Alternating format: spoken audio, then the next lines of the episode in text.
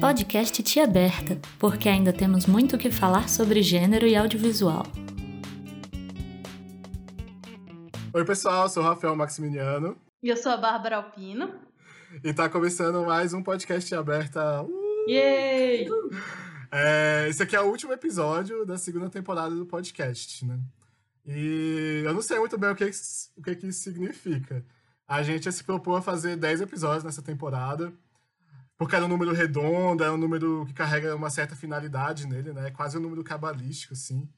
Mas no meio do caminho veio o Oscar, e ao invés de a gente fazer só um episódio, a gente resolveu fazer dois, que foi um antes e um depois do Oscar. Daí a temporada passou a ter 11 episódios, e não tem problema, né? É, eu acho que quando a gente resolveu fazer esse podcast, quando a gente fez o primeiro episódio do ano passado, a gente conversou muito sobre o que significa essa temporada pra gente. Que é mais um ponto é, que a gente pode parar e dizer que a gente conseguiu bater um marco, cumprir uma missão. E originalmente era para ter um sentido lógico por trás desses episódios, né? Era para que uma coisa se relacionasse à outra de um jeito lógico e racional, assim por dizer. Mas no meio do caminho a gente foi definindo os temas dos episódios quase que aleatoriamente. E, e mesmo que um ou outro faça sentido entre si, tipo o episódio de filmes de adolescência com os filmes sobre velhice, ou até sobre a maternidade, eles parecem que não se conectam logicamente com um todo. Mas não é essa a impressão que fica para mim quando eu escuto isso tudo, ou como eu lembro de como foi gravar isso tudo, assim. Porque, para mim, tem, tem sim alguns elementos que se repetem em cada um desses episódios que a gente gravou, que é a Bárbara e eu, basicamente. e, e as nossas convidadas, né? E as nossas relações, as, as nossas é, intimidades, por assim dizer, que vão transparecendo à medida que a gente vai gravando, né? E o episódio de hoje é justamente sobre isso, né? Sobre intimidade, mais especificamente sobre cinema de intimidade, né? E quando você pesquisa no Google cinema de intimidade, a primeira coisa que aparece é o nome da nossa convidada de hoje. A nossa amiga e a nossa Olha companheira, só. a Lina Távora. Oi, Lina. Tudo bem? Oi, gente. Tô feliz de estar aqui de novo. Como que é a sensação de ser o primeiro resultado de uma busca do Google? Olha, eu, eu não sabia. Estou aqui surpresa e feliz. Pelo menos em Assim- português é, né? É, eu acho que é, como eu acabei colocando esse termo para esse gênero para discutir né, na minha pesquisa de, de mestrado, é, se, se falava de cotidiano, de é, poéticas bana do banais, e aí eu acho que eu realmente trouxe esse novo nome, assim, e daí esse, esse, esse fato, esse feito de estar no primeiro lugar do Google. É. Mas então, o que que é o cinema de intimidade, Lina? Já que você escreveu um livro sobre o, você escreveu um livro sobre o assunto, né, digamos assim. Não foi publicado como livro, só como como tese. É tese ou é dissertação? Dissertação. Dissertação. O que que é o cinema de intimidade, assim? Só pra começar a conversa. Pra começar, bufo. Pra começar e pra terminar logo, né? É, eu falo e a gente acaba. Não, então, assim, é, primeiro é muito bom estar revendo tudo isso. Eu defendi minha dissertação aí, já mais uma vez eu revelando minha idade. De- Defendi minha dissertação aqui na UNB, eu fiz é, é, o mestrado na, na comunicação da UNB, defendi em dezembro de 2010. Então já temos mais de 10 anos. Confesso que foi a primeira vez que eu reli a dissertação, assim, todinha, né? Claro que às vezes eu Aham. queria falar de um filme ou de outra coisa. E é, eu queria voltar um pouquinho, então, assim, por que eu decidi falar de cinema de intimidade? Eu tinha esse interesse sobre. Eu queria falar sobre relações pessoais, eu queria falar sobre amor, eu queria falar sobre desejo, eu queria falar sobre pais e filhos. E eu, exatamente, eu buscava algo que incluísse tudo isso e eu não sabia como, como surge esses, esses problemas de pesquisa na humanas, pelo menos. Lina, né? eu vou ter que te interromper rapidamente só para falar que você denunciou não só sua idade, mas seu signo. Agora demonstrando que você realmente faz parte aí desse signo de câncer. Então, Está seus interesses pensando pela aí. intimidade. é, gente, tem tudo, tem tudo a ver mesmo. E foi, foi daí mesmo que, assim... E, e eu já percebia que, assim, tinha na é, filmografia brasileira, tinha um estilo de filme que me chamava mais atenção, sabe? Uhum. É, eram os filmes da Casa de Cinema de Porto Alegre, eram os filmes do Domingos Oliveira. Então, assim, eu sabia que tinha uma coisa ali diferente, que querendo ou não, você falava muito mais do cinema brasileiro, do sertão e favela, do cinema uhum. novo, do cinema político, social, e que é fantástico e que tem que ser falado. A gente não tá falando nem um minuto aqui de hierarquias, né? De uma, uhum. de uma arte, de um jeito ou de outro. Mas eu queria, assim, descobrir mais mesmo sobre essa outra cinematografia. Então, eu comecei minha pesquisa quando eu entrei né, no, no mestrado, eu não tinha esse nome ainda. E das sincronicidades da vida, eu me deparei com esse é, um dos primeiros teóricos do cinema, que é o Nicholas Walsh Lindsay, que era um poeta, que em 1915, ou seja, ali nos primórdios do cinema, ele escreveu o, o livro The Art of the Moving Picture. Ele não tem tradução para o português, esse livro. E eu vi que ele dividia de forma bem simples mesmo, bem impressionista ainda, porque, como eu falei, né, era bem nos primórdios do cinema, Sim. era aquela arte nova que surgia. É, o, o gênero cinematográfico em três, em três tipos, que eram o cinema de ação, o cinema de esplendor e o cinema de intimidade. Quando eu vi isso, eu falei, é isso, é isso aqui que inclui tudo que eu tô falando, sabe? Porque é, é como se. E esse cinema de intimidade é como se estivesse dentro das poéticas do cotidiano, sabe? Então eu falei, eu quero atualizar. Aí, claro, é, é essa teoria do Walter Lindsay ainda é muito impressionista. Ele tinha quase que uma necessidade de fazer a comparação do cinema com as outras artes, como acontecia, né? É, é, uhum. uma, é uma linguagem completamente nova. O que, que eu vou fazer? Eu vou comparar ah, em relação a poesia, com, com que esse cinema de intimidade se relaciona, né? Em relação... Artes plásticas. As artes plásticas, com que, que ele se relaciona. Então, é, eu parti desses, dessas características que, eles, que, eles que ele fala sobre... Principalmente, eu vou, vou explicar um pouco do, do cinema de ação, do cinema de esplendor, mas vou mergulhar nesse cinema de intimidade a partir dessas, dessas questões que ele coloca e vou tentar não só atualizar para o cinema contemporâneo, como também aprofundar um pouco mais, né? Assim, ah, eu preciso de uma teoria que sustente isso aqui mais um pouco, né? E eu também queria, e ao mesmo tempo eu queria falar sobre cinema brasileiro, né? Uhum. Então, assim, eu queria falar sobre essas relações pessoais, aí eu encontrei essa questão do cinema de atividade e queria falar sobre o cinema brasileiro. E aí, temporalmente, eu decidi partir de 2002, que alguns teóricos é, assumem como o fim do cinema da retomada, né? É triste da gente perceber que estamos em mais um período difícil do cinema, ou seja, mais aí um ciclo, vai que vem outro nome e tal. Mas na época se acreditava que agora ia começar a bonança do cinema brasileiro, né? Porque realmente muitos filmes estavam sendo, assim, começou a muitos filmes serem feitos nos últimos anos, pós-ancine e tudo. Muitos filmes estavam sendo feitos. E eu parti de 2002 a 2009 para fazer essa análise desse cinema de intimidade. E aí queria fazer esse mergulho mesmo na análise fílmica de alguns. Não queria fazer só um apanhado, assim, né? Uma relação é, é, completa. Então eu escolhi cinco filmes para fazer esse mergulho mesmo no cinema de intimidade. Que foram, vou falar os filmes e aí a gente para, para primeiro, senão eu vou passar uma hora falando aqui foi o, o filme Separações, de 2003, de Domingos Oliveira, Cão Sem Dono, de 2007, de Beto Brant e Renato Ciasca, Não Por Acaso, também de 2007, de Felipe Barcinski, Nome Próprio, de 2008, de Murilo Salles, e Apenas o Fim, de 2009, de Matheus Souza. Então é um pouquinho de tudo, como aconteceu, e aí seguiu a pesquisa. é, e assim, é, é, eu achei, aí já, já trazendo para o mais contemporâneo, porque como eu falei, né, eu buscava esse cinema contemporâneo, mas já faz 10 anos, né? E aí, é, até me deparar de novo ao ler essa, essa pesquisa, eu acho que é, esses elementos do cinema de intimidade, ou mesmo cinema de intimidade como gênero cinematográfico, ele pode ser utilizado ainda, sabe? Não só para os filmes contemporâneos, como para outros filmes de outras nacionalidades. A gente consegue ver esses elementos do cinema de intimidade. Esse cinema de intimidade, ele é definido não só pelas essas, temáticas, né, como eu comecei falando ali do amor, das relações e tudo, mas também por uma estética, né? É, é preciso falar dessa estética do cinema de intimidade, porque não é qualquer filme que vai falar de amor que vai ser também um cinema de intimidade, sabe? O cinema de intimidade ele vai mais próximo desse filme de arte, né? O filme meramente comercial.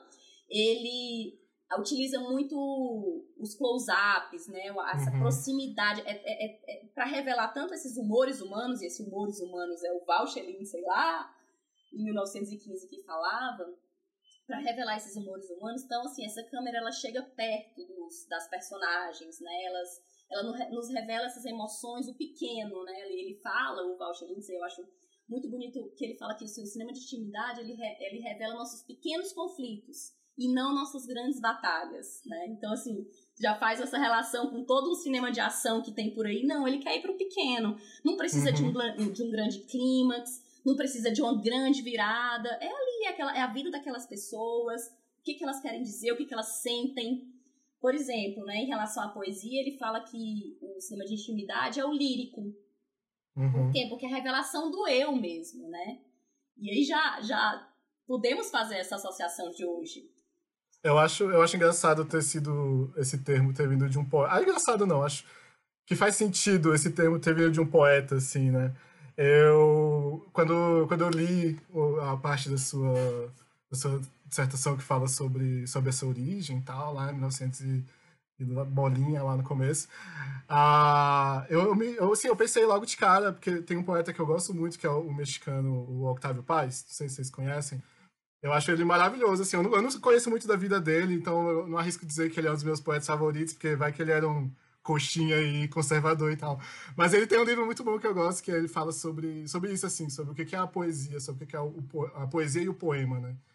E que é tipo isso, o, poe, o poema é, é, a parte escrita, né? Não é necessariamente todo poema que tem poesia. E, e é isso, assim, a poesia, ele, ele vê essa coisa como aquilo que pode que cria uma imagem né, na nossa cabeça e que a imagem vai além do que aquela coisa representa, assim, por exemplo. E eu fiquei pensando muito essa semana. Essa semana foi a semana que eu parei para pensar sobre Nomadland, assim. Eu acordava de manhã pensando em Nomadland, eu ia dormir pensando em Nomadland. Assim, tem muita coisa para se falar desse filme. E aí eu lembrei, por exemplo, dos objetos e como Sim. os objetos têm um significado para além do objeto, né? Ela tem, um, um é, ela tem uns, uns, pratos que ela carrega com ela, que são relíquia da família e tal. E aí, assim, é um prato, é relíquia da família, mas você acredita que aquilo é importante para ela no momento que ele quebra. Porque tem um cara que vai tentar ajudar ela e quebra os pratos. Aí você fica, meu Deus, os pratos dela. Como que eu, Rafael, tô sentindo essa emoção em relação ao prato quebrado de uma mulher num filme que é um filme, sabe? Assim, ela conseguiu transformar aquele objeto em alguma outra coisa, né? Que, que, que, carrega mais significado. E aí eu fiquei pensando muito sobre isso também, a respeito do, dos lugares, né? Eu acho que o cinema de intimidade tem muito isso do lugar, né? Do, e, do significado das coisas, seja casa, seja pertencimento, né? Tem muitos desses elementos que, que, que a gente vai falar mais, né? Só estou adiantando aqui. Mas voltando para o Nomadland, é, tem a cena no final que ela vai para a casa dela antiga, e, e ela sai pelo jardim do lado de fora e, e o, e o jardim dela é uma montanha, é um, sabe, Sim. é um lugar lindo. E assim, é um lugar que por si só já seria poético, mas naquele momento, naquele momento do filme, ele tem um outro significado. Não é só um lugar bonito, sabe? E eu fiquei pensando muito sobre isso, que tem vários diretores, principalmente iniciantes, assim, ou então esses que se dizem independentes, assim, então, que eles querem fazer uma coisa bonita e coloca aquela cena, né, que aquela aquela para, fica a câmera parada e a ação vai acontecendo lá. E... Mas no final das contas aquilo não quer dizer muita coisa. Mas o nome de Land não, aquilo significa tanta coisa, assim, porque é isso, eu acho que tem muito do, do, da diretora, né? Tem muito. É isso, assim, eu acho que o, o cinema de intimidade, se você concorda comigo, tem muito isso do autor, né? Se colocar, da, de ser uma obra, né? A gente pode dizer Sim. que é uma sei lá, você vai assistir 10 filmes do Avengers, mas você não vai saber como pensa o, o Homem de Ferro, assim, no âmago dele, no íntimo dele. Isso, mas você assiste muito superficial, né? É, mas você assiste uma hora e meia de um filme que nem duas horas, né? Sei lá, o nome de Land, você sabe tudo que tá passando. Fern é nossa melhor amiga agora, né? Porque é. a gente. é, Às vezes você assiste filmes bem menores é. que, que te dão um insight sobre o personagem, Sim. né? É, na verdade, uma das coisas que eu fiquei pensando e já era algo que me veio em mente quando a gente decidiu trabalhar esse tema, mas eu acho que ficou mais claro ainda quando quando a, a, eu li também o trabalho da Lina, que é para mim, né, a coisa do ambiente, eu acho que a gente resume na casa ou no quarto. O quarto é impressionante, né? O quarto é tipo o último, o primeiro lugar da onde saem o, o, os, os nossos pensamentos, digamos assim.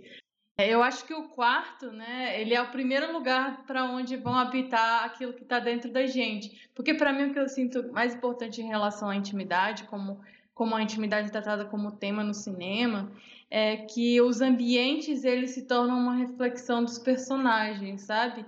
Eu acho que é mais do que falar que o quarto ou a casa é o, é o, o cenário dos filmes, que eu acho que sim, em grande parte eles são, mas tipo, todo o cenário do filme acaba que tem mais importância, porque ele reflete o que está dentro do personagem. Né? Você falou dos Avengers. Nos Avengers é só o cenário, é Nova York uhum. destruindo e tal. Então, é, são. Você tá só, tipo, mostrando as coisas como elas são em teoria, assim, realisticamente. Não tá refletindo de fato as, emoções. Mas no filme de intimidade, você costuma ter um cenário rodeado de objetos que representam alguma coisa, né? De, que, e eles representam questões internas, ou eles representam memórias queridas, né? Daquele personagem, ou sofridas. Então eu sinto que para mim esse tipo de, de, de, cenário, esse tipo de externalização do mundo interno é o que mais define o, o, o filme de intimidade. E ele transborda para o resto, né? É, é quase como se todo filme fosse fosse narrado por um narrador que você não pode confiar, porque tudo no filme é influenciado pelos personagens, sabe? Uhum. Então, ah, os outros personagens são retratos das emoções do personagem. No final, você quase pode analisar o filme como se você estivesse analisando um sonho. Não sei quantos de uhum. vocês tiveram já essa experiência de analisar um sonho é, terapeuticamente, Sim. né? Mas aí você fica: o que, que significa esse objeto para você? O que, que significa esse personagem? Todos eles se refletem no, no, em você mesmo, né? Que no caso seria no protagonista do filme, digamos assim. Sim. Então eu acho que essa é uma forma interessante de se pensar nesses filmes e eu pessoalmente acho bem atrativo também. Eu sempre gostei desse tipo de filme, mas eu vou dizer que eu, que eu também tenho uma um gosto especial quando mistura intimidade com algum tipo de magia, assim. Não magia tipo Harry Potter, mas assim, com elementos um pouco que de quebra do cotidiano, digamos. Sim. É, eu achei interessante vocês falando, e não quero ficar sendo a teórica, mas assim, né? mas é. Desculpa. É, porque, assim, na verdade, né, é, primeira coisa, assim, nessa busca por fazer essa atualização e aprofundamento do cinema de intimidade, eu, eu parti muito de Bachelard, né, da poética do espaço. E quando vocês falaram dos objetos ou da casa, do quarto. Para Bachelard, é, ele faz realmente uma topoanálise, quer dizer, que é um estudo do espaço. E para ele, esse estudo do espaço é o que revela essa nossa vida íntima. E que a essência desse, dessa intimidade está na casa, né? Está na nossa casa, inclusive nesses espaços é, escondidos, onde a gente se encolhe, onde a gente guarda nossas coisas, no cofre, no armário. Então, realmente, para ele, e não é uma descrição de casas, né? É realmente um estudo psicológico dessa relação do habitar, sabe? É, é para além do essa é minha casa, mas eu habito esse lugar. Por uhum. isso que o, o, a vanguarda, o vagão da, da a van da, da Fern em, em Nomadland, ela habita aquele espaço. Do ato de habitar aquele espaço, aquilo se torna a casa dela, né? Um dos uhum. filmes que eu analiso, por exemplo, é Nome Próprio. E, e, e, a protagonista, ela passa por diversas casas, mas ela sempre tenta, e ela, ela é uma escritora. Ela faz, ela escreve para um blog e ela quer escrever um livro. Então, assim, para ela encontrar aquele, aquele lugar que ela possa escrever é o habitar para ela, sabe? Então, é, é, muito essa análise do habitar. E o outro ponto é que eu utilizei, inclusive, muito de Edgar Morin, que é a a poética, né? A poética do amor. E o amor para além só do amor romântico, né? Uhum. E, e, quando você falou, Rafael, dessa questão também do Nomadland, de abrir ter aquele espaço lindo, mas só é, é, é, é mais lindo porque a gente sabe tudo que ela passou, Sim. né? é, é, isso, assim, as emoções são realmente muito mais importantes do que, os, do que os ambientes. Eu lembrei, quando você falou disso, de um filme mais recente, né? Não, não existia quando eu fiz a, a, minha análise, mas que eu acho que é um filme que se encaixa 100% no cinema de intimidade, que é o A Cidade Onde Envelheço, da Marília Rocha, um filme brasileiro, tá inclusive na Netflix. E que, assim, é a história de duas amigas é, portuguesas que se encontram aqui no Brasil. E, assim, uma vai acabar mudando o destino de uma e de outra. Mas eu queria falar, assim, inclusive dessa, dessa posição de câmera de escolha. Uhum. Porque tem uma hora que elas estão no parque que, assim, você meio que começa a pensar que elas estão no parque porque uma tá segurando uma plantinha e tal, mas a câmera tá tão em close-up nelas, e inclusive é, pelas costas delas. É como se, assim, não é importante mostrar esse lugar lindo desse parque. O importante é, é, mostrar a conversa dessas duas, a relação dessas duas mulheres, entendeu? Tanto que elas, a cena toda é, é essa câmera filmando de costas cada uma e essa conversa. E quando abre no final, a câmera abre no final, elas estão nesse parque lindo com. Em Belo Horizonte, o filme, com um lago verde assim na frente, que é exatamente o que você falou, que para outro outro tipo de filme, filmar isso em plano aberto seria uhum. muito, a escolha mais fácil, entendeu? Mas não é, não é essa beleza que quer se, se, se mostrar no cinema de intimidade. É a beleza da poética das relações mesmo. Sim, você falou isso. Eu lembrei, eu estava assistindo aquele documentário da Inês Vardar, que ela vai falar sobre um filme que ela fez sobre o Jacques Remy que é Demi, desculpa, Jacques Demi, que era o, o marido dela. E ele vai, ela vai contar uma história sobre a infância dele e tal. E aí, em determinado momento no documentário, ela fala que ela queria que o filme, que as pessoas soubessem que o filme era sobre ele. Então ela filma ele de perto, assim, as rugas, o, o, o olho, sabe? Assim, bem perto mesmo, assim. Ela falou que assim, eu queria que vocês entrassem lá e vissem isso de perto. E também tem outro que eu assisti dela. Essa semana eu assisti, assim, eu assisti muitos filmes da, da Inês Vardar. Eu achei aquele documentário Os Catadores e Eu, que também tem um momento que ela, que ela vai filmar. Aí ela pega, ela vai filmar a mão dela pegando um objeto no chão. E aí ela para e ela fala: Nossa, como eu tô velha, olha a minha mão. Aí, tipo, ela dá um zoom na mão e tal. Aí, tipo, começa a ficar sobre isso o documentário. De vez em quando ela coloca a mão dela lá de novo, em vários momentos. É um pouco é sobre catador de lixo, é sobre catador de, de tudo, mas também é sobre ela, né? Sobre, sobre ela estar envelhecendo, ela ser uma catadora de histórias e tal. Então, eu acho, eu acho essa coisa do close, do, do, do ângulo que você escolhe contar, do que você mostra, diz muito, né, a respeito da história. Tanto para esse lado da intimidade, quanto para o lado negativo, né? Igual a gente fala alguns momentos sobre esse do male gaze, né? Do olhar direcionado para o corpo feminino, não sei o quê.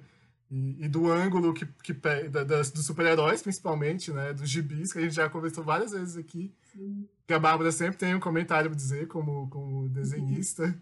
mas, mas é sobre isso também, né? É sobre isso, e tá tudo bem.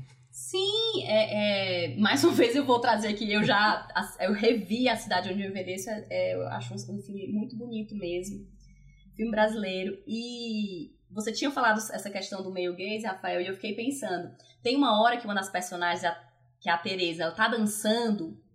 Que exatamente, se fosse qualquer outro filme, que ângulo estaria filmando uhum. essa mulher dançando? Gente, mas é. Filma a boca dela, assim, tipo, pegando. Sabe? Filma o cabelo dela, filma as costas dela. Não tá. Mais uma vez, não tá interessado é, é, em fazer aquela cena bonita ou pior, né? Tipo, hipersexualizar essa mulher. Sim. Não, ela quer mostrar que aquele momento da dança pra Teresa é um momento de liberação do corpo dela, é um momento de liberdade, é um momento de encantamento dela mesmo, sabe?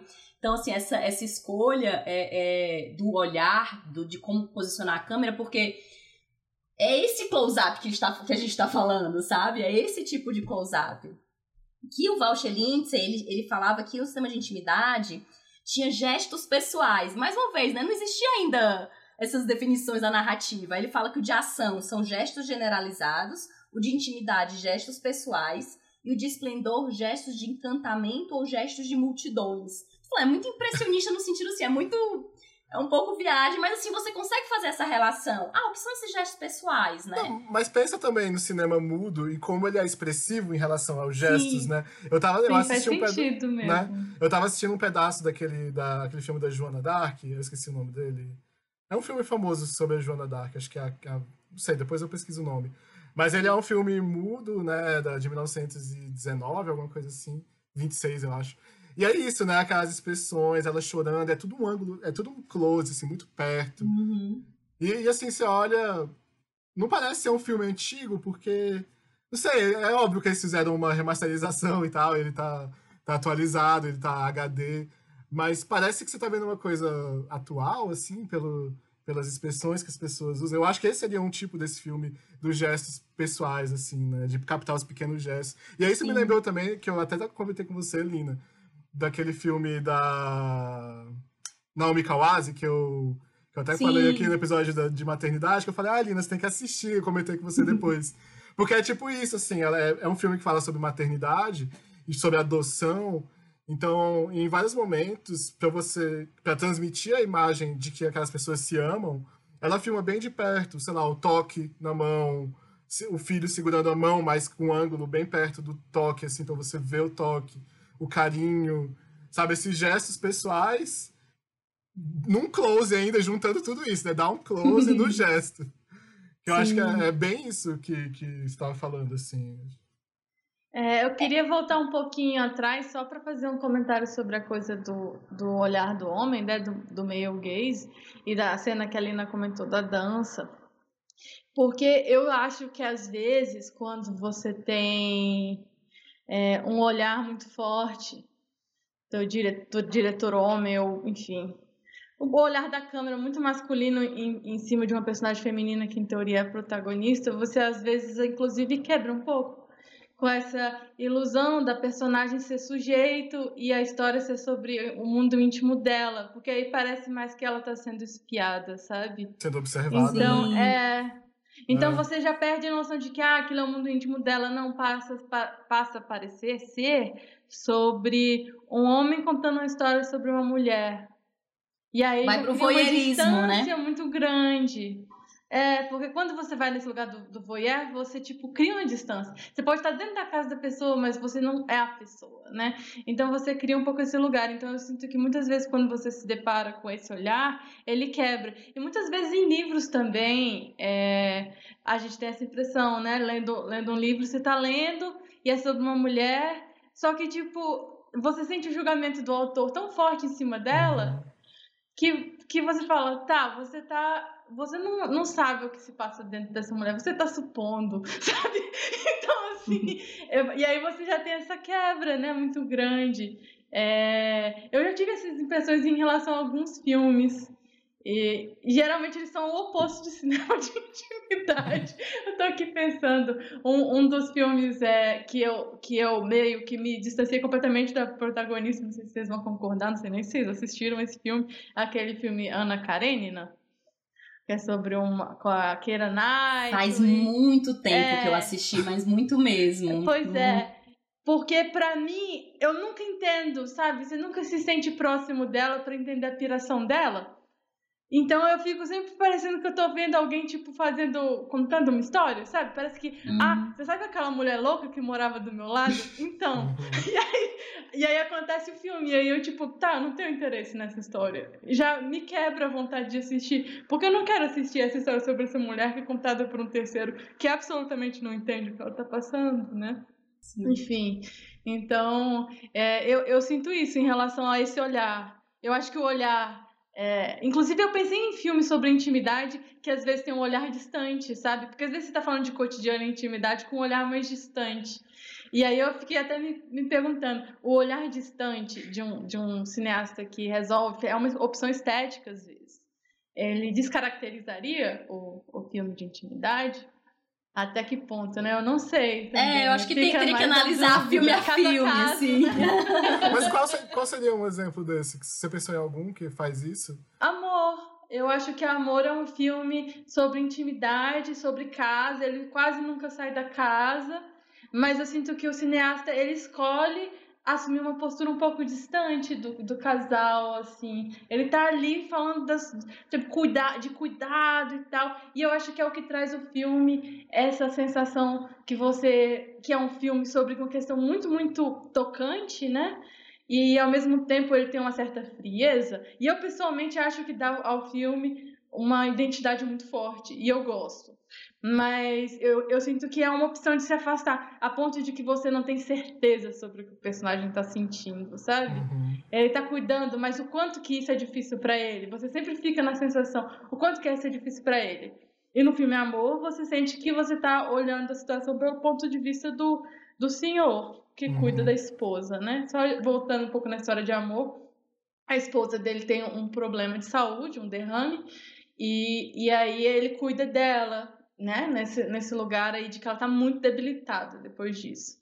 E, e eles são só eles dois, e é só eles dois naquele quarto e tal. Eu acho que tem cuidador em algum momento, mas é irrelevante.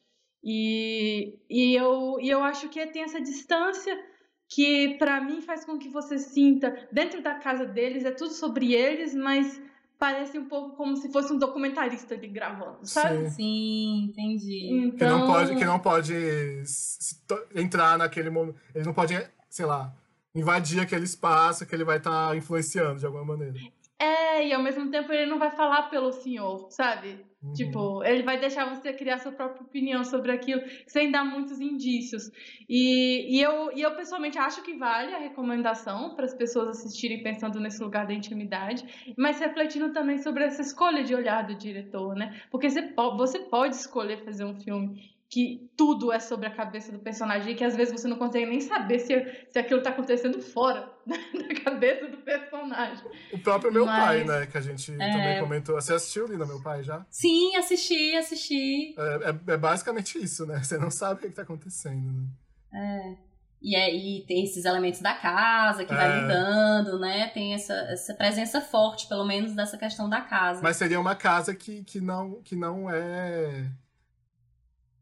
Você não se sente dentro de casa, dentro da sua própria casa. Seria o, o contrário, assim. Porque é o estranhamento, É o né? estranhamento, Ele quer exatamente isso. gerar o estranhamento desse lugar, desse lugar de intimidade. É como se o lugar de intimidade que, por essência, segundo Bachelard, tem que te proteger e te acolher, ele tá gerando esse estranhamento por Uhum. causa da- das questões que ele tá passando de saúde, né? Mas é engraçado, Bárbara, você falar isso e eu fiquei pensando no oposto disso, que é o filme que eu já conversei com o Rafael no, no, no Cartas para Elas, que é o Separações, né? Que foi o filme, na minha dissertação, mais antigo que eu analisei, o Domingos Oliveira. Porque é assim, o Domingos, ele.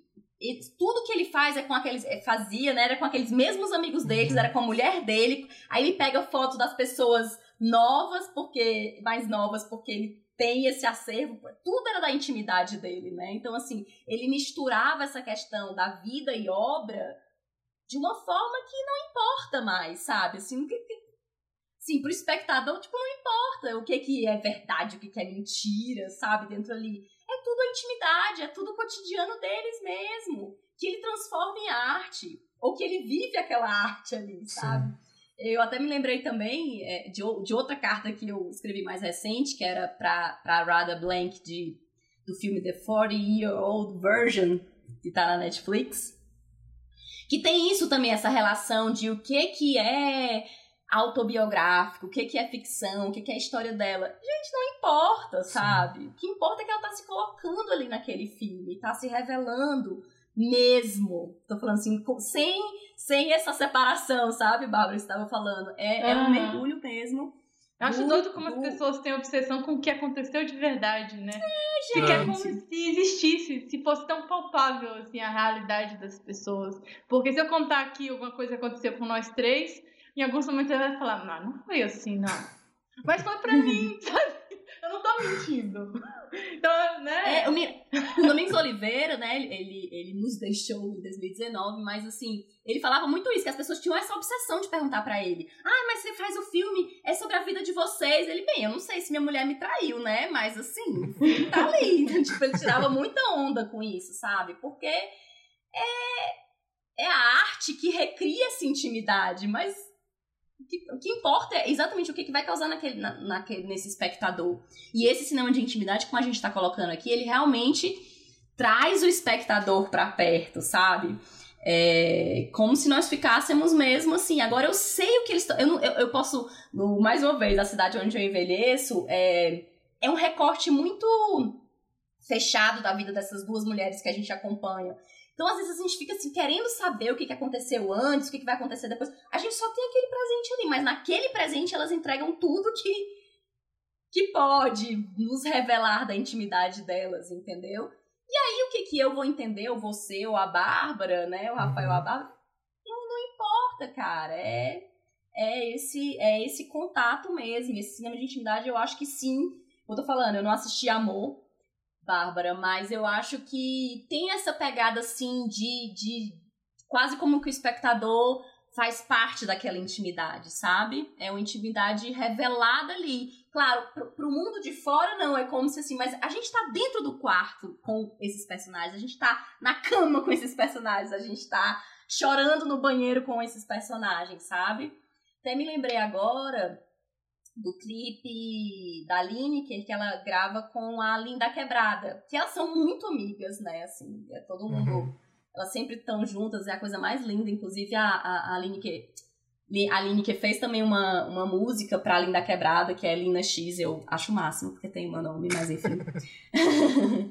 mas assim, tem um clipe do último álbum completo da Aline, que é Intimidade. E nesse clipe é as duas dentro de um quarto de hotel, né? Então, assim, é belíssimo isso, como se assim, o mundo lá fora de São Paulo acontece mas as duas estão ali com aquela intimidade delas protegida, aquela relação, e tem muito. Todos esses elementos que a gente está falando, muito close-up, muito afeto, muito um tato ali que parece. É, é, tem uma hora que uma meio que toca piano assim nas costas da outra. Então, assim, é aquela intimidade revelada, mas ao mesmo uhum. tempo protegida, sabe? E é, eu percebo também nesses filmes que eu analisei que é como se o contexto das cidades, eles realmente não importasse tanto. Isso é revelado na, na que a gente já estava falando também, né? Na, na cinematografia mesmo, na, na direção de, de arte, no foco, no, no, no, até no Cidade Onde Eu Envelheço mesmo, tem uma hora que a, a outra personagem, a Francisca, tá com o meio namorado dela lá em cima de um morro em Belo Horizonte e mais uma vez, a câmera focadona neles, assim, tanto que eles se abraçam, você até perde a fronteira do que é um do que é o outro, uhum. sabe? Assim. Porque fica meio que escuro mesmo ali, e eu acho que é, é intencional isso, né? Perder as fronteiras entre os corpos.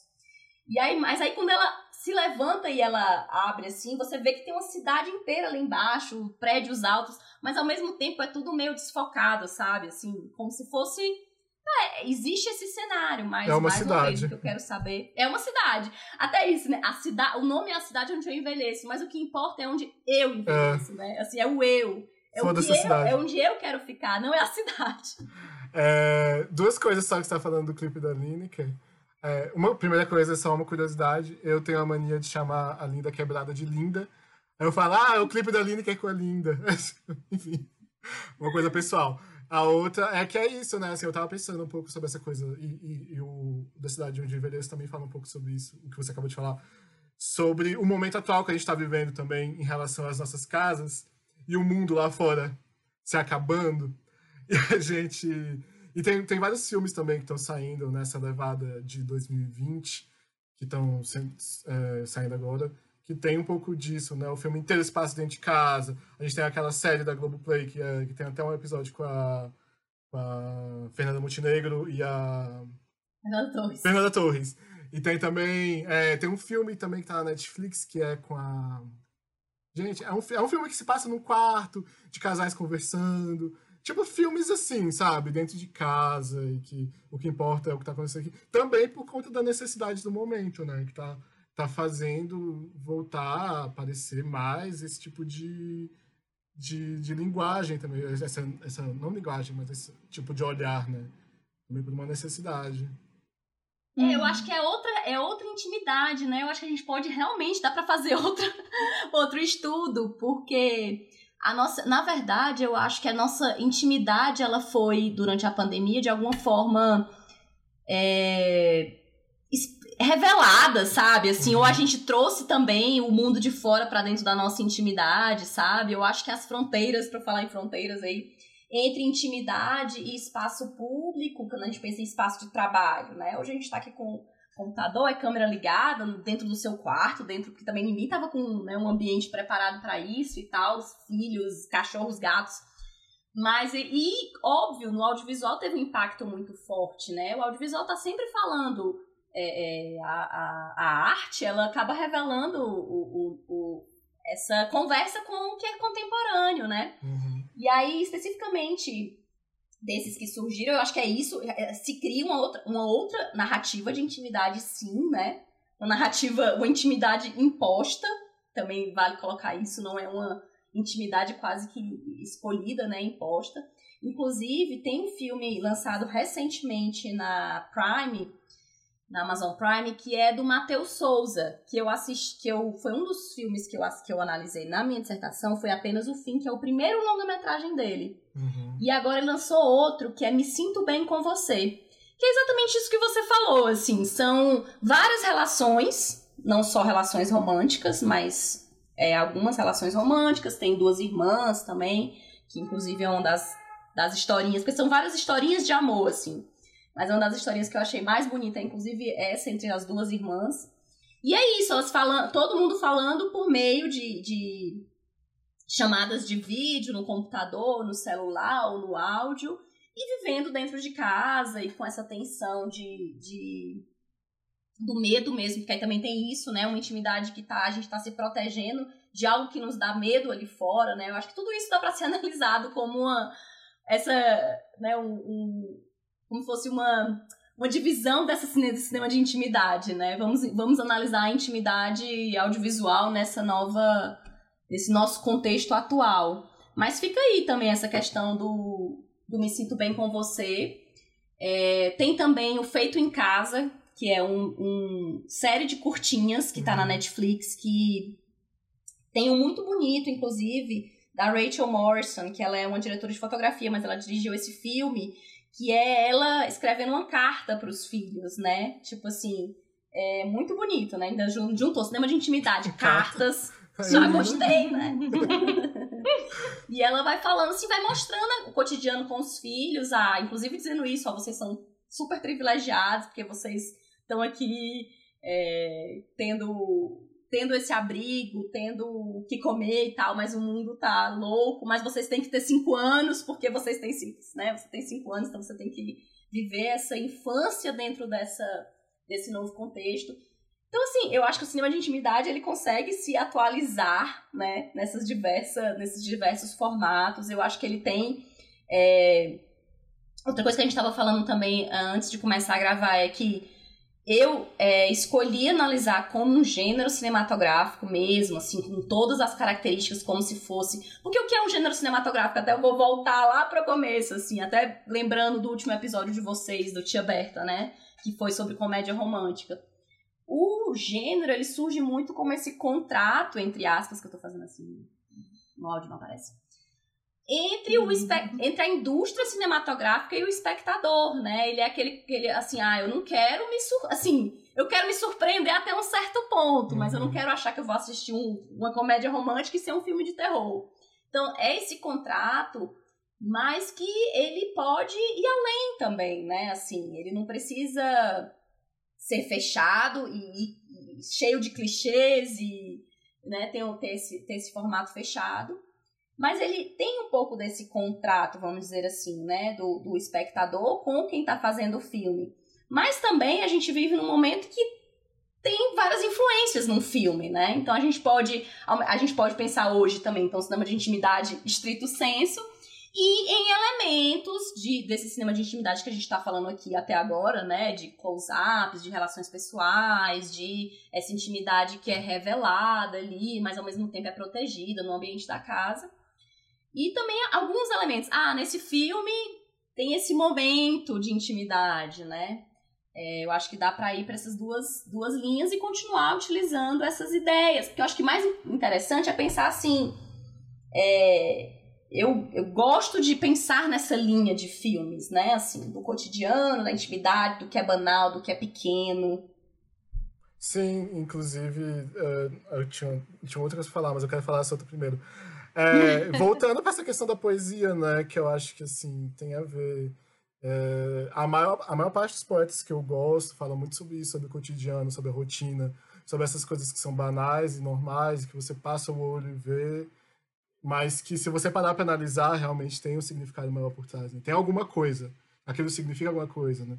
E é isso que a gente vai, acaba fazendo na nossa própria vida, né? A gente vai vivendo no piloto automático, sem prestar atenção nas coisas. Eu acho que você parar para ter esse olhar mais sensível em relação ao cotidiano, a gente é muito bom, assim. Inclusive pra gente ganhar tempo de vida. Mas não é isso que eu queria falar. Eu queria falar é que me veio um insight aqui agora, quando você falou sobre gênero, que eu acho que hoje em dia a gente está organizando a, as nossas bibliotecas de, de, de, filmes, né? principalmente as online, em tags, em Sim. temas. Então, por exemplo, eu aparece muito no meu, no meu Netflix é, a tag de intimidade.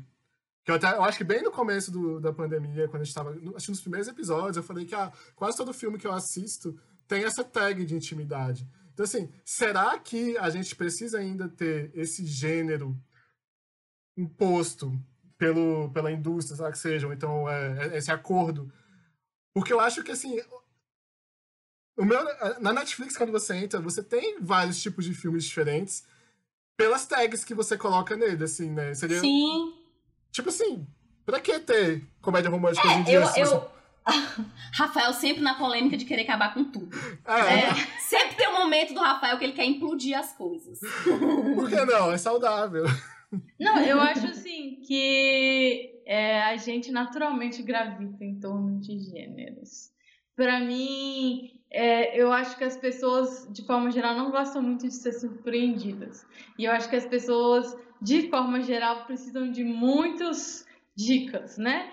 Se não precisasse, não ia ter tanto pai colocando desenho adulto para o filho assistir, afinal de contas é desenho. É desenho, sabe? pode. Então, assim, você precisa falar, é infantil, é isso aí, é, é, é para criança. Porque senão a pessoa vai colocar o filme pornô para o filho assistir. e, e, mas assim, e eu, e eu sinto assim, tem essa questão, essa piada e tal, mas falando sério agora, eu acho que muitas pessoas querem saber o que elas vão assistir, sabe? Mesmo. Então, é, elas não querem ser surpreendidas. Sabe? Quando eu falei de indústria, aí ele já quer. Não, tô brincando. Mas, mas, eu pessoalmente acho que vem de um lugar do, da indústria. Porque, inclusive, quando você vai assistir é, um filme independente, usando a definição assim, de forma bem ampla, você meio que faz um. Você tem um comprometimento com o filme de deixar ele, tipo, ser o que ele quiser.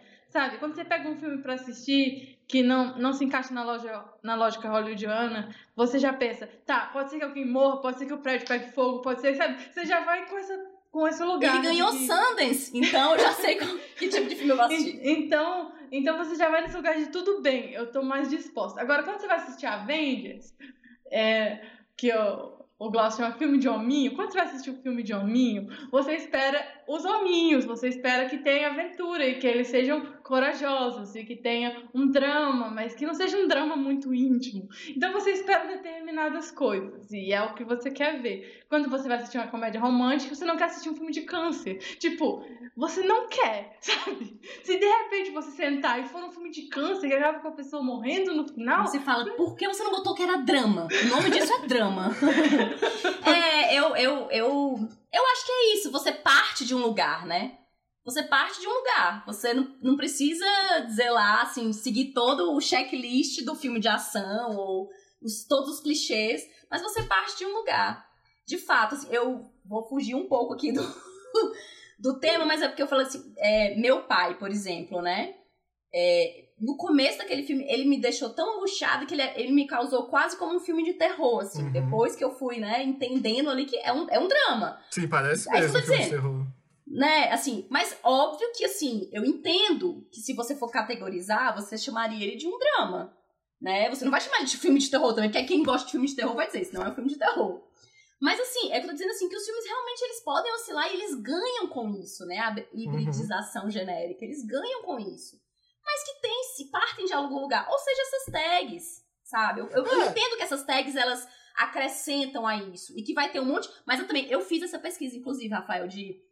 Botei intimidade no, na, no catálogo da Netflix para procurar o que, que aparecia. E também, assim, todo filme que tem sexo apareceu lá, entendeu? E não é necessariamente Uhum. um filme que tem sexo que vai ser de intimidade, Sim. entendeu? Então, assim, É são interseções que a gente analisa, assim. Não, mas assim, eu, eu não quis dizer em nenhum momento. Eu não... O que que foi que você falou, Bárbara? Eu falei que as tags do Netflix são estranhas. É, mas Ah, ao mesmo tempo, cara, elas são muito. A, a- a tendência é que o conteúdo. Eu, eu não acho que. É impossível a gente parar de categorizar as coisas. Eu acho que não vai, isso não vai acontecer e eu nem quero que aconteça. Assim. Sei lá, seria interessante? Seria, mas eu não quero. Mas a tendência é você aprofundar tanto as tags ao ponto de que você vai saber escolher exatamente o que você vai assistir. Que nem Aninha tá falando. Eu não quero que tenha nada, nenhum elemento de terror. Então, ah, vou procurar um filme que não tenha nenhuma tag tal, entendeu? Eu acho assim, tipo. É, é, menos. Vai sujar é tag menos. é, Mais intimidade, menos terror. isso. Mas é tipo isso, eu não tô dizendo que, que não é. é assim, eu tô dizendo assim, o clássico já era. Eu acho, assim, tipo, falar que ah, é muito difícil. Até, se você fizer uma comédia romântica clássica hoje em dia, você vai jogar lá na Netflix, ela não vai ser só comédia romântica, ela vai ter outras coisas, né? Vai ter, sim, mas tem essas interseções. Sim, Gente, ó, eu tô falando, eu, eu falei da minha dissertação, na minha monografia de conclusão de curso, eu analisei O Homem que Copiava, do Jorge Furtado.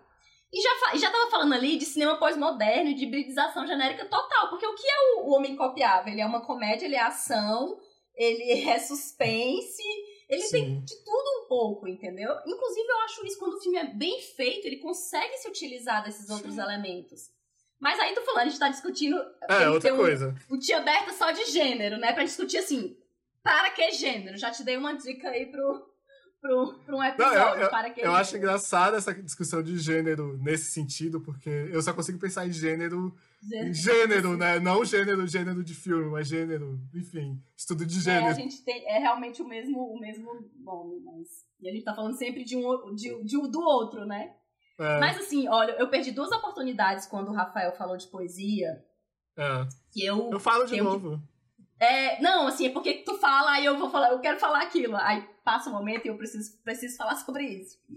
Como eu falei, né, é, o cinema de intimidade, segundo o Walter Lindsay, tem, tem essa relação com o lírico. E eu achei muito interessante quando o Rafael falou essa questão de que, às vezes, assim, ter o poema, es- assim, eu posso ter a, a poética ali presente, né, a poética do amor ali presente, e não ter o poema estri- estrito senso. Mas alguns filmes desse que por coincidência eu, eu escolhi pra analisar, eles têm o poema é, propriamente dito, sabe? E eu Uhum, achei a isso métrica, muito né? interessante.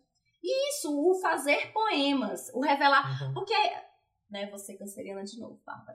Mas assim, o, o revelar sentimentos, às vezes, vem do tão, do tão inefável que Uhum. o, o- o- Como você faz isso? Você faz por forma de poema, sabe? O Separações é um que faz isso muito, né? Assim, o, o- o Cabral para. Era o casal principal, que é Cabral e Glorinha, que se separam, e, enfim. É, Cabral faz muitos poemas e ele entrega poemas pra, pra Glorinha e ele fala poemas e tem poemas em off. Então achei muito interessante isso, de fazer essa relação, mais uma vez, do cara que tava lá em 1915, fazendo essa relação com do cinema de, de intimidade com o lírico e analisar filmes dos anos 2000 e eu sei que vai ter outros que eu vou conseguir encontrar se eu for buscar por isso de ter essas poesias. No próprio é, Cão Sem Dono também tem alguns poemas é, fazer poemas assim de é, ditos né? Ditos durante o filme. Incluir essa questão da poesia não só nessa poética do amor, não só nessa poesia da intimidade, mas é, estritamente, né, assim, de Uhum. falar poemas. Eu acho isso muito interessante. Em relação às artes, e aí para fechar mais um pontinho do Walter Lindsay, o cinema de intimidade ele associa a pintura em movimento, porque aí o, o ação seria escultura em movimento e o esplendor a arquitetura em movimento né, assim, mais uma vez a gente pode parar, mas assim, alguns, alguns, eu analisei inclusive alguns frames que tem essa essa semelhança. Que a assim. luz se posiciona. É, essa semelhança que a, quase que assim, a luz se posiciona, que a personagem se posiciona. Porque tem, tem uma lentidão também. Pode ter uma lentidão também nesse cinema de, de poesia, de cinema de intimidade. Então, assim, você para pra olhar, sabe? Eu acho que nessa relação dessa pintura que ele tinha, como eu falei já, nessa necessidade de fazer essa relação com as outras artes, porque era algo que surgia totalmente novo. É, tem essa relação do você parar para olhar, né? Aquele aquele quadro, aquela luz, aquele posicionamento ali. Você ia falar, Rafael? Não, eu ia falar que quando você falou da cena do, da cidade onde envelhece, quando ela beija o cara e eles parecem que se juntam. Eu lembrei na hora de um quadro, acho que era do Aisher, não sei, que é uma mulher, um, homem beijando o pescoço de uma mulher e eles não têm a, a separação entre um do outro. É como se fosse uma figura só, Sim. assim. E eu, eu acho que É. isso. Você sabe qual é esse quadro? Eu não sei se é do Aisher, eu fiquei na dúvida agora. Mas é algum cara do. da Noruega. Não é Clint, não. Não, acho que não é Clint, não. Enfim, é, e a outra coisa que eu ia falar é isso, assim, também, é, voltando também pra poesia, que é, eu achei aqui o livro do Octávio Paz, que eu tava lendo antes de a gente gravar o podcast, eu deixei ele aberto aqui sem querer. E aí tá bem no trecho que ele fala, assim, que a poesia converte a pedra, a cor, a palavra e o som em imagens. E essa segunda característica, o fato de serem imagens, e o estranho poder de suscitarem no ouvinte ou no espectador constelações de imagens, transforma em poema todas as obras de arte. E é basicamente isso, assim, que ele fala. Cara, esse livro, esse livro me Que marcou lindo, muito. Chama O Arco e a Lira, que é, é de 1956 esse livro, do Otávio Paz. Pois eu vou, só pra não ficar por fora, É, eu vou ler um um trechinho trecho. do. Vou ler um trecho também.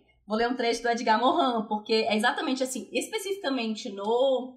é, na análise de separações, eu analisei isso, o amor em poesia, né? Hum. A Edgar Morin fala: o sentido do amor e da poesia é o sentido da qualidade suprema da vida. Amor e poesia, quando concebidos com fins e meios do viver, dão plenitude de sentido ao viver por viver.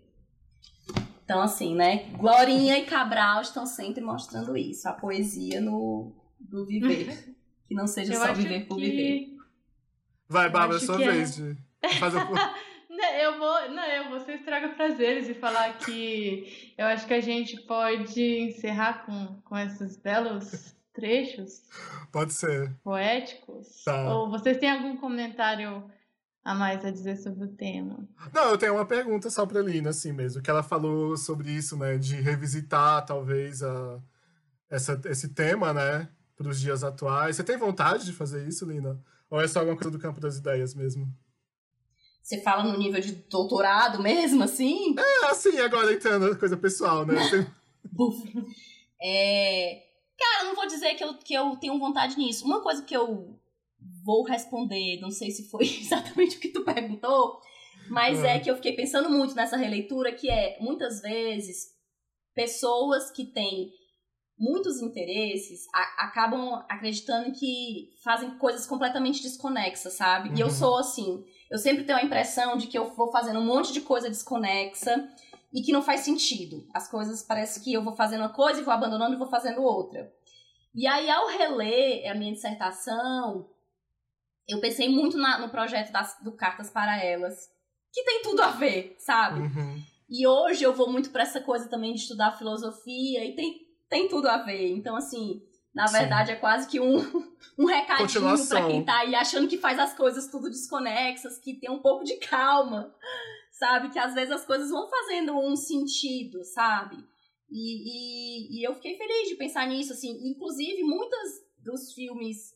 é, não que todas as, as cartas que eu escrevi no projeto Cartas para Elas até agora sejam filmes de intimidade.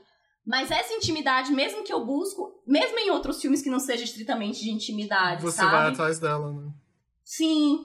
E alguns sim, né? Eu, eu fiz carta pra Glorinha de separações, eu fiz uma carta pra Rosa do Como Nossos Pais, pra Rada, que eu falei do The Foria do Virgin, que eu acho que são filmes muito de intimidade, né? Assim, pra citar alguns. Eu fiz a carta, uma carta pra Lineker, falando do clipe especificamente de intimidade. Fica Que aqui aí o já tem convite até pra o nome, Lineker né? pra participar do podcast também, quando a gente for fazer. Sim, convidar. Ai, a- ela própria? É, por que não, né? Tá convidada aqui. Se ela ouvir, ela, ela responde. bem. Aline. É... Podem ser as duas, inclusive. É, Mas, a, a assim, eu realmente. Hoje eu não penso especificamente em voltar para o doutorado, assim, Uhum. hoje, né? Tudo pode mudar. Mas penso que essas coisas se conectam com coisas que eu continuo fazendo, entendeu? Eu continuo pensando e analisando. Inclusive, eu já fiz uma crítica também para o Arte Aberta, no nosso portal, sobre a cidade onde eu envelheço, nessa perspectiva de close-ups e cinema de intimidade. Então, no final, as coisas vão se ligando, né? E eu Sim. fico feliz com essas coisas que vão. A gente percebe que, que faz um sentido. Ah. Não, é igual eu tava falando Pronto, no, começo, no começo do podcast também, que falei que aparentemente a gente começou a fazer essa segunda temporada e, e a gente queria que ela fosse bem mais direcionada, assim, né? A gente queria decidir os episódios com antecedência. E, mas, assim, independente de- da ordem dos episódios que a gente faz, sempre tem isso, assim, né? A gente, ah, a gente falou sobre isso já no episódio tal, sabe? A gente já fica repetindo, não, não repetindo, né? Mas. É uma fica- construção. É, uma construção que é nossa, né? A gente falou muito disso no Uhum. primeiro, primeiro, primeiro, primeiro episódio, sobre essa coisa de ter voz, né? Do podcast ser a nossa voz e tal. De certa maneira, vai, vai se construindo isso, eu acho, né? Ao longo do tempo. Eu espero, né? Pelo menos é o que é a minha, a minha observação a respeito disso. E, então agora a gente vai fazer as nossas recomendações aqui no Baú da Tia Aberta. É, Lina, se você quiser começar, porque você é a convidada. O que, que você trouxe pra gente? Vamos lá. Ah, acho que tudo que eu não falei eu quero colocar agora no baldate aberto, mas eu vou ter um pouco de noção. É. Então, gente, eu queria colocar no baldate aberta. Primeiro, a filmografia inteira de Domingos Oliveira. Ou seja, já entupiu o baú. Mas eu não vou citar, eu só quero dizer isso. É, Qualquer filme mas do Domingos Oliveira pode assistir que vai valer a pena, é isso. Vai valer a pena. Eu acho que é um cineasta que ele tem essa trajetória do, do cinema da, da intimidade. O primeiro filme dele, é Todas as Mulheres do Mundo, foi feito em plena década de 60, como né, o cinema novo ali, despontando mais uma vez, que eu tô dizendo. Uhum. Eu acho que vale, super válido, mas assim, existe uma cinematografia que caminha junto com essa e que vale a pena ser analisada, ser estudada, ser assistida. Então, assistam os, os filmes do Domingos Oliveira. É a primeira dica Tá. para o baú. O segundo, vou fazer um mix aqui de várias coisas. O segundo é um livro, para quem se interessou por essa por esse tema, é um livro A Delicadeza, Estética, Experiência e Paisagens, do professor Denilson Lopes. Ele já foi professor da UNB, hoje ele é professor da Federal do Rio de Janeiro. E ele tem várias pesquisas nessa linha de cinema, de é, cotidiano, banal, mas na verdade ele está sempre mudando também, mas esse Delicadeza é bem nessa linha do que a gente conversou aqui, e é muito lindo. É, o terceiro é, mais uma vez que eu falei várias vezes durante o podcast, mas é o filme A Cidade Onde Envelheço, da Marília Rocha. É um filme brasileiro, de diretora mulher, com duas protagonistas mulheres. É um filme muito bonito, bem dessa poética do amor e da intimidade, que tá na Netflix, inclusive, então, né, fica um pouco mais fácil aí de achar. E, mais uma vez, também o clipe Intimidade, tá no YouTube, da Lineker. É muito bonito, muito bonito mesmo. É quase um curtinho, assim, sabe? Vale a pena. Tá. Mas, Não, vou parar, é melhor. senão vai ficar muito grande, né? Isso. Tá, e você, Bárbara, o que, é que você trouxe pro baú? É, dessa vez eu inovei, trazendo aqui duas produções brasileiras, que é uma coisa que eu nunca faço. Eu admito, sou a primeira a admitir que eu sou um pouquinho ignorante de cinema brasileiro. É, a primeira é o documentário Helena, da Petra Costa. Eu acho interessante trazer essa ideia de um docu- documentário sobre intimidade, porque a gente tem nessa, na nossa cabeça o documentário como uma coisa sujeito-objeto, uma relação muito distante entre o documentarista e o tema, sobre coisas grandes, sobre política, sobre fenômenos da natureza, essas coisas. E a Petra Costa, ela sempre traz para os filmes dela uma visão sobre intimidade, sobre ela mesma, sobre a vida pessoal dela.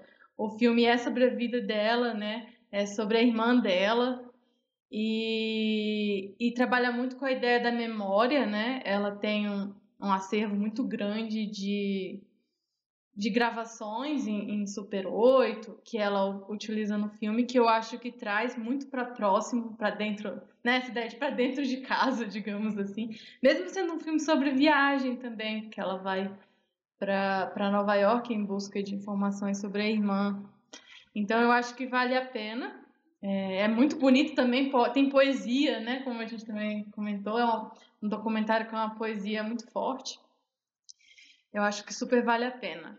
O outro filme é o Aquarius, do, Kleber Mendonça, que ele não é um filme de intimidade no sentido da, do gênero clássico que, que, a, que a gente né, brincou aqui, porque ele trabalha também com questões internas, né, com questões de o que vai acontecer, de suspense e tal. Mas eu, para mim, acho que é um filme que vale a pena ser adicionado para conversar sobre esse, esse tema de intimidade, porque é um filme em que você está falando sobre uma mulher e a casa dela, em primeiro lugar.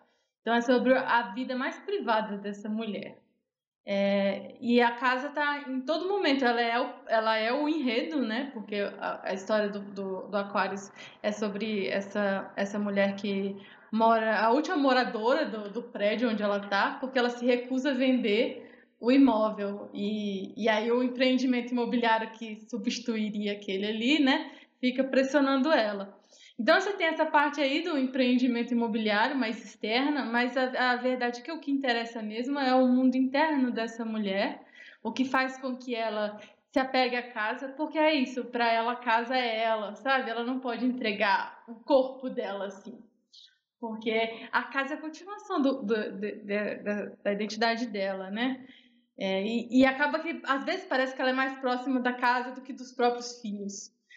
então, assim, eu Verdade. acho que vale, vale, super a pena também assistir né, dentro desse contexto aí da, da intimidade. Os dois filmes estão na Netflix e o, o Aquarius também está na Globoplay e no NetNow. Sim. É isso. é, eu, vou, eu vou colocar um livro que eu não ia falar, mas como eu mencionei no episódio, a Alina falou que queria ler.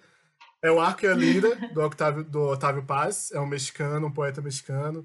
O livro é de 1956. É um pouco difícil de achar, mas é aquele tipo de livro que. Eu tava conversando com a Sibeli outro dia sobre filmes que marcam a sua vida, assim, né? Que é difícil para mim ter um filme que marcou a minha vida, que eu posso apontar e falar, ah, esse filme aqui marcou a minha vida, porque depois de assistir esse filme eu passei a achar tal coisa. Eu, é muito difícil até isso. Eu acho que eu pego um pouquinho de cada filme, assim. Eu, quando o filme é bom, eu acho que engrandece um pouco, né? Mas já esse livro, não. Esse livro, eu tenho certeza que ele mudou a minha vida. Que eu li ele, eu estava na faculdade. E ele conversa muito, faz muito essa conversa entre poesia e história. Então, eu estava falando pra Lina aí que ela estava pensando do doutorado, porque eu estou nesse momento de pensar em voltar pro mestrado e tal. Voltar, né? Em começar o mestrado.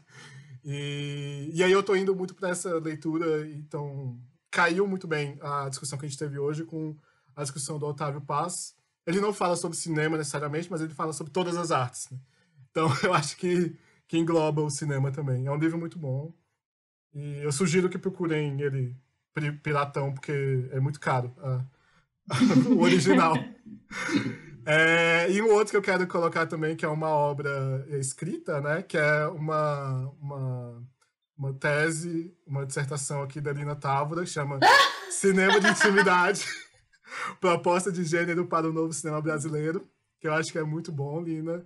Eu falei para você, eu mandei mensagem assim que eu terminei de ler, que, que é muito boa, mas queria falar aqui publicamente que gostei muito do seu trabalho. E nem parece que é de 2010, assim, né? Tem muita coisa que. Tem, é óbvio que tem eu, coisas. Eu que... reli com medo, confesso. mas, ah, mas ah, é muito bom, tá? É muito bom o seu trabalho. Então eu queria colocar aqui também. E por fim, um filme que a gente estava até falando sobre essa coisa do que, do que é mentira, o que não é mentira, o que que a gente, o que que o, o personagem, que será que aquilo é verdade e tal. Aí o filme que eu queria colocar aqui no baú é A Despedida. É um filme de 2019 da Lulu Wang. E, e é sobre isso. O filme começa com aquela uma, frase dizendo assim: esse filme é baseado numa, numa mentira de verdade, assim, uma mentira que foi contada de verdade que é a história de uma família chinesa que a, a avó ela tá com câncer, mas ninguém quer falar para ela, porque ela, ela já tá morrendo mesmo. Então, por que, que a gente vai falar isso pra ela, né? Deixa ela viver a vida dela. E aí a personagem da Aquafina, que ela inclusive ganhou, acho que foi Globo de Ouro, não. Enfim, ela ganhou, ela ganhou algum prêmio. É, eu não sei. Eu, eu sei que ela ganhou um prêmio importante, mas eu também não me lembro qual. É, e assim, eu não vou editar não, esse eu não lembro o prêmio que ela ganhou, mas ela ganhou. E ela tá muito boa nessa obra mesmo. E aí a Aquafina faz essa a neta dessa dessa senhora que mora nos Estados Unidos. E aí ela volta pra China, lá eles arrumam uma desculpa para poder fazer o casamento do, do primo dela, só para todo mundo poder se despedir da avó, mas ninguém pode contar para ela, né? E, e é essa relação da família, assim, né? Tipo, todo mundo sabe que ela vai morrer, então, tipo, no, no casamento, tá lá o pessoal comemorando, e aí o filho vai lá, pega o microfone e começa a falar, eu queria agradecer todo mundo, mas especialmente a minha mãe. Aí começa a chorar e tal. Aí todo mundo fica assim, ué, por quê, né? Porque é aquilo, é uma despedida. E... e é isso, o final do filme é assim, muito, muito legal. Apesar de ser um filme muito triste também em alguns momentos. Mas é, mas é tipo, ah, eu quero muito contar o final, mas eu não vou contar não, porque eu sei Não, que, conta não. eu sei que a Lina, pelo menos, quer assistir muito. Certeza. Mas, mas assistam, vale muito a pena. Ele, se eu não me engano, ele tá na, no Telecine Play. E é isso, gente. É, temos E- uma. Ah, Então, eu queria fazer. mais um? Minha última. Não, é minha última leitura. Ah. Eu queria terminar com uma leitura que eu guardei dessa vez Tá. para o final. É, é uma poesia de separações. Quando Cabral tá esperando Glorinha voltar, ela ele encontra com a- uma amiga dele, que é a Laura, e ela pergunta: Ah, o que que você vai dizer pra Glorinha? E ele fala: Eu não vou dizer, vou fazer umas perguntinhas. Gente, é, não é livre, viu, esse momento para as crianças. É, vou ler. Vamos ter um filho? Vamos escolher o nome dele? Deixa eu te alegrar quando você estiver triste, te ninar quando você estiver cansada. Vamos foder o dia inteiro? Deixa eu te passar uma massagem com creme. Deixa eu te fazer uma massagem com creme. Vamos aprender a tocar piano juntos? Vamos foder o dia inteiro? Deixa eu ajoelhar, Glorinha, e beijar tua mão. Vamos ser tão felizes que fiquemos calmos, tão calmos que fiquemos fortes, tão fortes que possamos ajudar todos os amigos que precisarem. Vamos foder o dia inteiro? Vamos aceitar tudo que o outro é, defender tudo que o outro é, amar tudo que o outro é. Vamos foder o dia inteiro? Domingos Oliveira. É Pronto, isso. gente! Guardei pro final. É, então, a gente chegou aqui ao fim né, dessa temporada com um episódio cheio de poesia. E eu queria agradecer primeiro a Lina por estar aqui com a gente no começo, no meio, no fim, no, no outro começo de novo que vai ter. E agradecer pela sua presença, Lina. Obrigado. Obrigada pelo convite, adorei. E... Tava nervosa. Não, que isso. E a Bárbara também, por estar acompanhando, me acompanhando nesse processo todo. Obrigado, Bárbara. Obrigada, Rafael, também, por sempre guiar a gente aqui. Não, não precisava. Não, não, não, não criei esse momento querendo isso. Mas é isso. quando gente volta, quando Oi? volta, quando volta o Tia Berta. Sim, a gente vai voltar em agosto. possi- Possivelmente na segunda metade de agosto. Mas quando estiver chegando mais perto, a gente comunica a data exata lá no Instagram do Arte Aberta, que é o arroba Arte Aberta no Instagram. E você pode também acessar a gente pelo site para ver os textos. A Lina tem vários textos, inclusive o texto que a Lina fez da análise do Nomadland também. A primeira parte dele fala muito sobre isso, né? Sobre essa coisa de ser ou não cinema de intimidade. Então acesse lá www.arteaberto.com. E é isso. Acabou a Mais temporada. um! Mais um. Tchau, gente. Tchau. Valeu! Uma produção Arte Aberta.